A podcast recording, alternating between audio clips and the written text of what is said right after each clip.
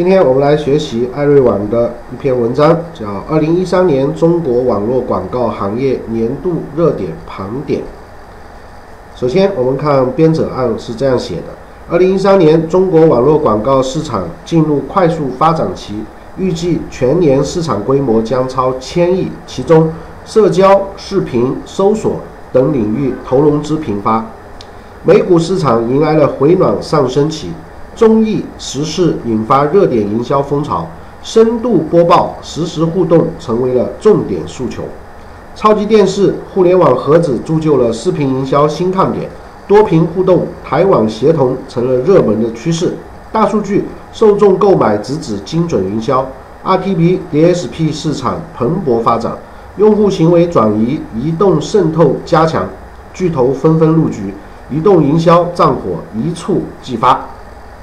盘点一：并购频发，上市迭起，资本市场迎来了回暖新浪潮。社交视频、搜索、移动等领域投融资频发。二零一三年，互联网广告在社交视频、搜索、移动各个领域投融资均呈现出活跃的状态。主要事件有以下这些方面：第一个，社交方面，四月九号，阿里巴巴以五点八六亿美元购入了新浪。微博百分之十八的股份，开启了阿里巴巴社会化电商的进程。第二个，视频方面，五月七日，百度宣布三点七亿美金收购了 PPS 视频业务，爱奇艺和 PPS 业务合并。十月二十八日，苏宁云商和弘毅以四点二亿美元联合投资了 PPTV 巨力。第三个，搜索方面。九月十六日，腾讯向搜狗注资四点四八亿美元，搜搜和搜狗的业务整合。第四个方面，移动方面，四月二日，阿里巴巴以八千万美元收购了移动应用统计服务平台友盟。此外，五月十号，阿里巴巴以二点九四亿美元购入了高德地图百分之二十八的股份，完善移动端地理位置的数据。八月十四日，百度公司又以十九亿美金全资收购了九幺无线网络有限公司，抢占移动互联网的入口。八月二十三日，百度以一点六亿美金战略投资糯米网，撬动 O2O 团购版图。五八同城、去哪相继上市，汽车之家也提交了 IPO。六月六日，跨境电商企业兰亭集市在纽交所上市。成为二零一三年第一个中国互联网企业海外上市的案例。随后，网络广告或网络媒体相关领域也涌现出了上市或公开财务资料的企业。第一个，十月三十一日，分类信息网站五八同城在纽交所上市，开盘首日股抛股股价报收于二十四点一二美元，较发行价上涨了百分之四十一点九。最新财报显示，二零一三年 Q 三。呃，季度五八同城分类广告在其总营收中占比百分之四十一，同比增长了百分之一百一十二点二。第二个，十一月一日，在线旅游服务商去哪在纳斯达克上市。最新财报显示，二零一三年 Q 三季度去哪网络广告营收占比百分之七十六点五，同比增长了百分之四十九点九。第三个。十一月四日，汽车之家向美国证券委员会提交了 IPO 上市的申请，预计将于近期在纽交所上市。其提交的上市资料显示，二零一三年 Q 三，汽车之家网络广告占其总营收的百分之七十二点八。那艾瑞网是这样点评的：二零一三年，互联网企业并购频发，上市迭起，资本市场迎来了回暖新浪潮。其中，以新浪微博为代表的社会化媒体继续稳健的发展，爱奇艺、PPS、PPTV 等视频企业开始并购重组，整合后的搜搜、搜狗带来了搜索领域的新看点。五八同城、去哪、汽车之家等垂直媒体的营销价值受到认同。艾瑞分析认为，网络广告行业已经进入了发展的成熟期，而其中企业多元化的发展、资本市场的持续渗透，或将带动整个行业的快速增长。二零一三盘点二，根植热点互动播报，优质内容缔造新闻生根点。新闻媒体借力热门赛事、重要时政来吸引受众。二零一三年，新闻网站聚力报道 NFL。美国职业橄榄球联赛超级碗，NBA 赛事、欧洲杯、欧盟联赛、中网公开赛、恒大亚冠决赛等热门赛事，以及全国的两会、十八届三中全会等重大社会事件，通过内容深度播送、系列专题策划及实时评论互动等方式，获得了网站流量的提升和广告效益的增长。新闻，呃，新浪微博设置了热门话题榜，实时播报、互动分享。在话题互动方面，新浪微博设置热门话题榜，并于今年暑假着力推广了《疯狂综艺季》，汇集七十三档热门综艺节目的相关话题。根据观众参与人数形成话题的热度值，实时反映了像《爸爸去哪儿》《中国好声音》《快乐男声》《我是歌手》《中国梦之声》《中国最强音》等节目在综艺话题榜上的排名和人气。此外，新浪微博在《咱们结婚吧》《辣妈正传》《小爸爸》等节目热播时，也加入了互动分享的元素，获得了用户的好评，互动效果也获得了广泛的认可。那新闻客户端搭建了自媒体平台，加强了内容的原创性。在新闻客户端方面，搜狐率先推出了自媒体平台，通过央视新闻、中国之声、参考消息等多家媒体及温家军、曹林等自媒体人的强势入驻，啊，温如军，打造先知道品牌特色。随后，腾讯启动了自媒体。精品百人计划上线自媒体订阅和互动直播功能，深化事实派形式风格。七月底，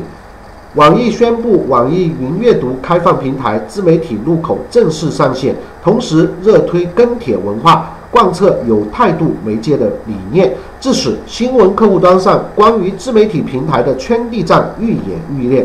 啊，艾丽这样点评的：二零一三年，随着同质化信息的泛滥，新鲜。优质独特的原生内容日益受到追捧。为了形成品牌差异化标识，新闻媒体应该树立内容营销观念，紧随时事热点，深耕传播内容，在真实性和及时性的基础上，加入深度评论和独家的视角。以增强在同类网站中的竞争力。此外，发挥自媒体意见领袖的辐射带动作用，加入热热点事件的直播互动，以共享式的方式延展话题，也是增加用户粘性的有效的方法。啊，第三个盘点，地图定位，微信分发，巨头入驻带来了移动的新机遇。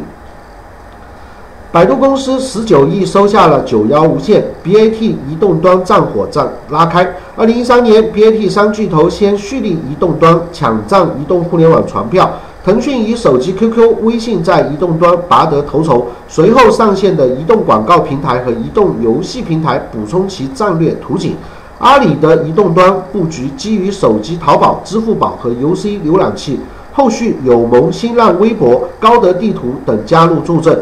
百度在移动端建立九幺助九幺助手上线轻应用，同时加大移动搜索和地图的扶持力度，移动战火一触即发。高德、百度、腾讯地图点燃 LBS 营销的热潮。五月十日，阿里巴巴斥资二点九四亿美元投资高德地图，以百分之二十八的持股成为高德第一大股东。蓄力 LBS，也就是 Location Based Service 位置营销，布局本地生活服务电商平台。十月，搜搜地图更名为腾讯地图，正式推出了街景服务，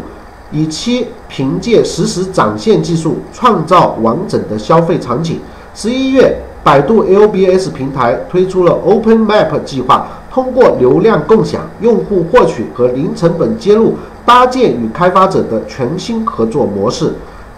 微信五点零推出基于强光系列的营销风云。八月五日，微信五点零正式上线，新版引入了微信支付、表情商店、游戏中心、街景扫描等功能，同时将公众账号分成了订阅号和服务号。支付功能的推出，打通了从信息传递到消费促成的最后一公里。扫码功能的拓展。加速了线上线下的一体化整合，公众账号的转变强化了微信轻社交重关系的营销理念。九月，陈坤涉水微信，以收取费会员费的方式，开启了明星粉丝盈利的新模式，为微信营销助力不少。为此，万达、优衣库、王府井百货、等知名零售商纷纷试水，预计未来会有更多的商家加入微信营销的阵营。啊，艾略点评：中国互联网信息中心 （CNNIC） 数据显示，截至二零一三年六月，我国网民规模五点九一亿，其中手机网民的规模四点六四亿，移动网民渗透率达到了百分之七十八点五。随着用户媒介使用行为的转移和互联网巨头的纷纷入驻，移动营销在未来较长的一段时间内将保持快速发展的态势。基于地图。位置和用户关系等数据的营销势必受到热烈的关注。第四个盘点：多屏互动，台网协同互联网电视开启新世界。视频网站协同传统卫视采买自制优质视频。在视频内容方面，各大网站通过版权采买和内容自制吸引用户注目。去年年底，搜狐视频买断了《中国好声音》第二季网络的独播权。四月十八日，优酷土豆宣布开通英剧频道，推出了《神探夏洛克》《灵界》《超能少年》《队列之末》等百余部英剧，同时加大了自制内容投放的力度。十一月一日，爱奇艺 PPS 宣布买下湖南卫视旗下《爸爸去哪儿》《快乐大本营》《天天向上》等热门综艺二零一四年的网络独播权。十一月二十五日，PPTV 宣布与江苏卫视达成为期两年的全频道独家战略合作，《非诚勿扰》《一站到底》《芝麻开门》等节目将独家登陆 PPTV 全平台。此外，乐视也揽下了《我是歌手》第二季，腾讯视频牵手《中国好声音》第三季，也为视频行业内容大战平添了亮点。然而，互联网电视机顶盒产品迭现，硬件迎来了变革。在硬件设施方面，各互联网企业携手传统电视媒体，推出了互联网电视及机顶盒的产品。四月十六日，京东商城联合华为、湖南卫视推出了芒果派 M 二幺零。五月七日，乐视推出了超级电视 X 六零和 S 四零。五月十日，PPTV 与华数传媒联合推出了互联网电视盒子 PP Box。七月二十三日，阿里巴巴发布阿里智能 TV 系统。并携手华数推出了首款搭载了该系统的智能机顶盒产品华数彩虹，其后又与创维合作推出三款酷开智能电视。九月三日，爱奇艺 TCL 推出了 TCL 爱奇艺电视 TV 加，其后又与银河、创维、京东联合发布新型机顶盒超轻盒子。九月五日，小米推出了小米电视。至此，多屏互动、台网协同、视频硬件的跨界转型，开启了营销的新境界。艾律点评：二零一三年，视频广告成为网络广告整体市场增长的核心驱动力之一。二零一三年 Q 三，视频贴片广告在网络广告中的份额接近百分之八，在网络展示广告中的份额贴近二十五，市场。规模较去年同期有了较大幅度的提升，广告主对优质视频内容的认可度越来越高。各视频企业着力推广自制剧，加大版权内容的采买力度，同时发挥台网协同效应，很大程度上聚焦了用户的注意力，提高了用户的忠诚度，预计未来成长性可见。此外，超级电视、互联网盒子等视频。硬件的变革也成为了二零一四年重大的看点。第五个盘点，巨头纷纷布局 RTB 市场，广告业产业链进入新阶段。阿里、腾讯、新浪、百度、京东先后布局 RTB。二零一三年，巨头纷纷布局 RTB 市场，核心 ADX 和 DSP 产品陆续上线。一月十一日，腾讯正式对外发布腾讯 ADXchange 广告实时交易平台，并在后续推出了腾果 DSP。三月十四日，新浪推出了私有广告交易平台 SAX，也就是三新浪 AD Exchange。五月，阿里推出了 TANXSSAP 平台 SSP 平台。八月二十二日，百度正式推出了流量交易服务 BES，百度 Exchange Service。十一月，京东推出了专属 DSP 广告平台 JD 商务窗。至此，RTB 市场进入了发展新阶段，DSP RTB 市场前景看好，并购投资活跃，投融资相当活跃啊。随着精准投放和受众营销概念被市场接受程度的不断提升。基于实时竞价 （RTB